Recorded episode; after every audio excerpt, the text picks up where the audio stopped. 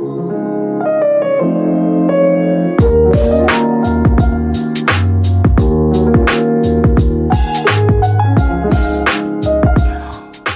hola, ¿cómo están gente? Los que recién engancharon y para los que nos están escuchando a través de nuestro podcast del mundo para adentro, sean muy bienvenidos a esta columna y podcast propiamente dicho que nosotros desarrollamos acá em, con Augusto, que en este caso es una sección en donde nosotros dejamos de lado un ratito las noticias y nos ponemos a reflexionar sobre lo que ocurre en nuestro planeta. Em, hoy nos va a tocar hablar sobre un tema que tiene a mucha gente, por lo menos interesada. El medio ambiente es un tópico que hoy se pone como foco fundamental en las discusiones este, principales sobre el desarrollo de nuestras sociedades. Hay movimientos, ONG, activistas, partidos políticos y organizaciones supranacionales que intentan abordar este debate para la resolución de un problema central que es el cambio climático. Sin embargo, en el medio de esta discusión existe un problema de índole económico. ¿Cómo hace el ser humano para poder abastecer las necesidades que tenemos sin perjudicar sustancialmente el medio ambiente? Si te interesa este tema, y estoy seguro de que sí, te invito a que ajustes tu volumen, escuches atentamente, porque hoy tenemos una columna con sobrepeso de información. Bienvenidos a este espacio. En esta columna nos gusta hablar sobre tecnología e innovación. Este, vos no me vas a dejar mentir, Augusto. Acá todos, eh, las veces que yo estoy acá, eh, estamos hablando de alguna innovación, de algún invento nuevo, de alguna forma este, que nos trae la tecnología para poder abordar distintas, eh, no sé si problemáticas, pero sí distintos sectores de nuestra, de nuestra vida, ¿sí? Este, y también hablamos de cómo esto impacta económica, política y socialmente en nuestras vidas. Y no es por centrarme únicamente en un tema, pero es cierto que estamos en el siglo de las máquinas inteligentes. Todos los días nos encontramos avances y cada vez más grandes sobre inventos que pueden llegar a cambiar nuestras vidas. Pero estas innovaciones no son solamente desarrollos tecnológicos para hacer nuestras vidas más cómodas, por decirlo de alguna manera sino que además trae consigo una cadena de beneficios que se expande a todas las áreas. ¿sí? Y cuando hablamos de medio ambiente, es importantísimo hablar también sobre recursos.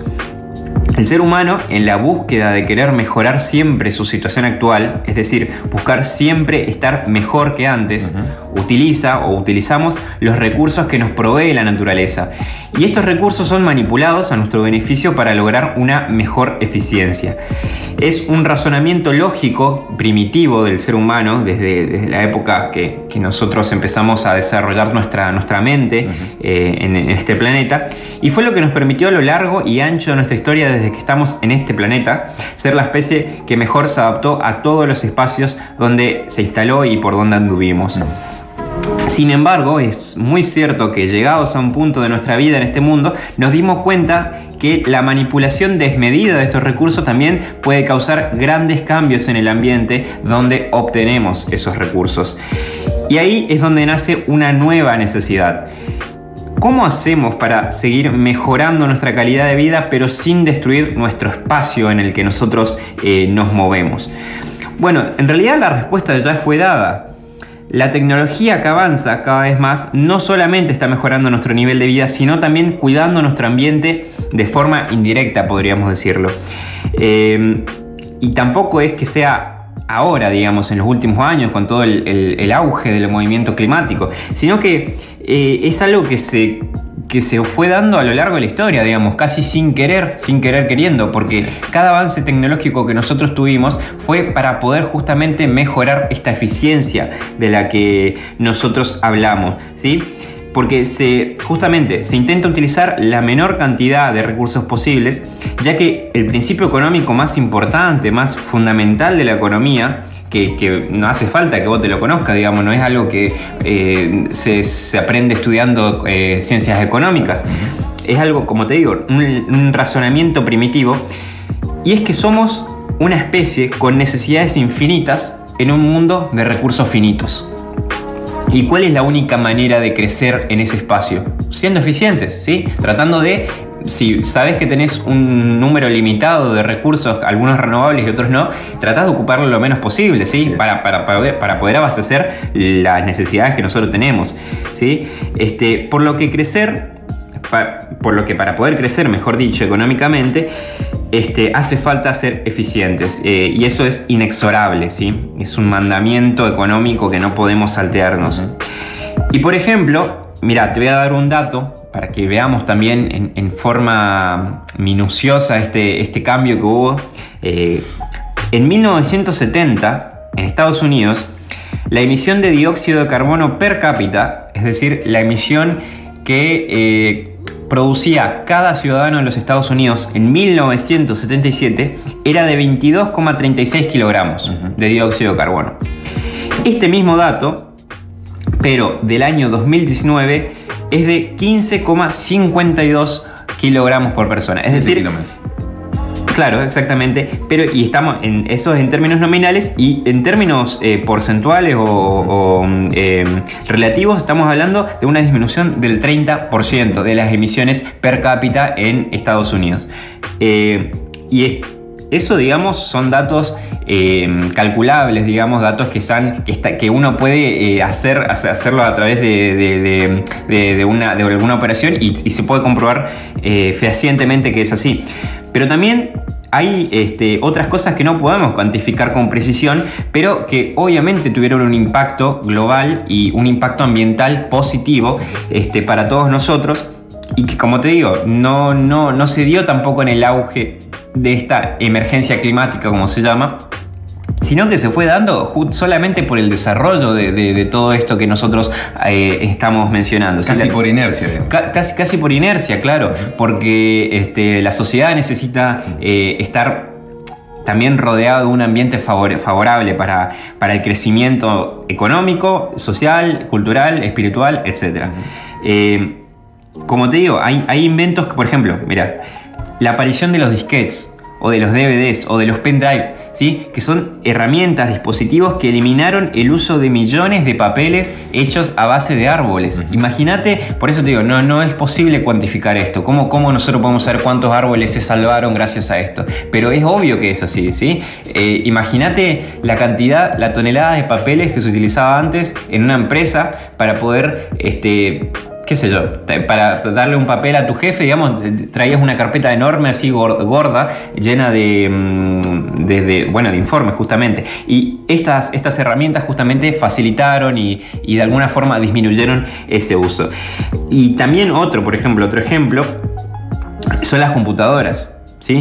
Que hicieron que ya no sea necesario tener en tu escritorio de trabajo decenas también de herramientas diferentes para poder realizar una tarea. Y acá quiero hacer una mención especial, este, mejor dicho, una recomendación especial para la gente, si quiere hacerlo, si puede también en este preciso momento y si no la nota, en YouTube, en la plataforma de videos pueden entrar y buscar eh, en el buscador, valga la redundancia, eh, un video que se llama The Evolution of the Desk en, español significa la evolución del, escritorio. Ajá.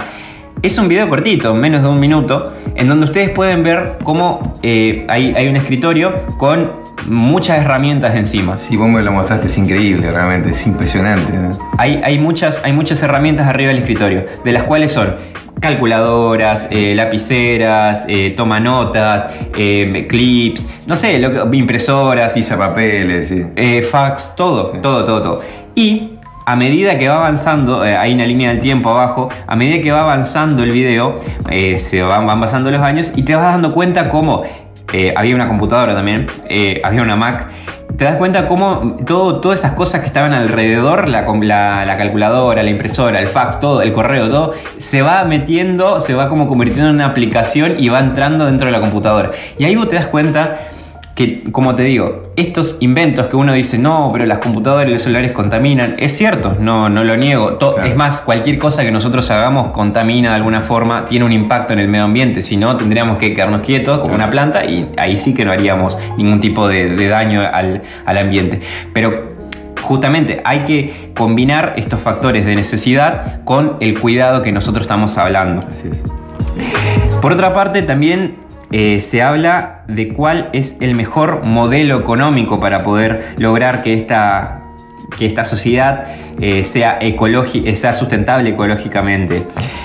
Hay quienes piden que, por ejemplo, la solución provenga de los políticos y que el Estado sea el conductor de los cambios para lograr esta sustentabilidad.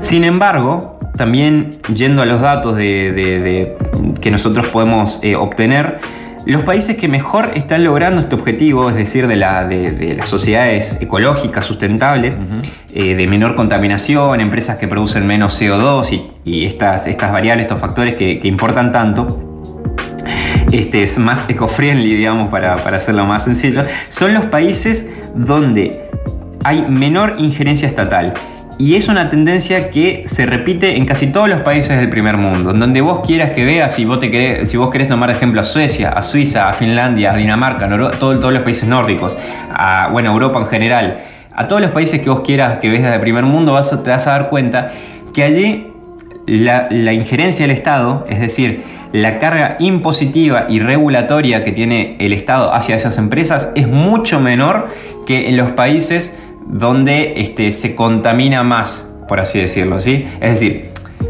en términos nominales, Estados Unidos contamina mucho más que Argentina. O China. O China, sí. Contamina mucho más que Argentina. Pero si nos fijamos en, forma relativa cuánto de ese porcentaje realmente contamina, Argentina y los países más pobres, menos, menos prósperos, digamos, son en realidad los que más causan un daño eh, menor, digamos, pero en proporciones bastante grandes, digamos, para, la poca producción que tiene. Entonces, como digo, hay una relación que explica que cuanto menos leyes que regulan y menos impuestos verdes, como se les llaman ahí en la economía, las empresas tienden a mejorar su producción y a ser mejores en términos ecológicos. Y estos datos, si quieren, pueden ser contrastados también en la página Nuestro Mundo en Datos, en español, si no lo pueden buscar en inglés, es Our, World in Data. Eh, ese es el nombre de la página donde yo pude obtener esta información, en una página genial, brillante, que recopila los datos más importantes de todos los países del mundo, te lo muestra gráficamente, te hace comparaciones, entonces... Si uno quiere entrar ahí, vas a ver, es una página muy intuitiva, vas a encontrar al toque eh, cada sección de, mm, de estos, de estos temas, este, hay una sección de medio ambiente y ahí vas a poder contrastar lo que yo te digo. Este, así que, bueno, están invitados a poder visitar y contrastar lo que les digo. Y para ir finalizando este espacio, quiero dejar mi opinión personal respecto a este tema. El medio ambiente para mí es un factor decisivo para nosotros como seres humanos, este, porque los recursos que necesitamos para sobrevivir provienen de una misma fuente, que es la naturaleza. Y es de suma importancia que cuidemos de ella, porque además de ser nuestro deber moral como, como ser humanos cuidar lo que nos rodea, también existe eh, un factor económico que nos condiciona a tener que depender siempre de eso, de la naturaleza y de sus recursos. Pero de lo que no estoy de acuerdo son de las noticias apocalípticas que los medios suelen vender y que nosotros también solemos comprar. El mundo no se va a terminar en el 2030 y no creo que lo haga tampoco en muchos siglos. Es cierto que el hombre contaminó y arrasó con muchísimas especies y seres vivos, incluyendo al propio ser humano, y que dejó una huella ecológica donde quiera que estuvo. Sin embargo, eso cambió y cambia día a día y año a año. Una de las variables más que más modifica cualquier ecuación es la tecnología y cómo también hacemos uso de ella. No es lo mismo un auto de hace 80 años que el que tenemos ahora. No es lo mismo hablar de la producción del siglo pasado que hablar de la producción que tenemos hoy. Y hay muchas más noticias y datos que nos dan información positiva sobre este aspecto. Este, pero claro, tampoco hay que relajarse ni dejar de prestar atención a nuestro mundo. Pero tampoco es necesario alarmarse ni permitir que se tomen medidas desesperadas que vulneren las libertades individuales en nombre de una causa, sea cual sea esta. Por eso me interesa y comparto que hay que cambiar nuestros hábitos, eso es cierto, hay que dejar de consumir voluntariamente lo que no beneficia a nuestro planeta y también empezar a concientizar desde muy chicos a las personas para que el día de mañana no dejemos un mundo mejor, sino un mundo con mejores personas. Espero que se encuentren de la mejor manera y nosotros nos estaremos encontrando en el próximo episodio para hablar sobre más buenas noticias. Les deseo un muy buen fin de semana a todos y nos encontraremos. Chao.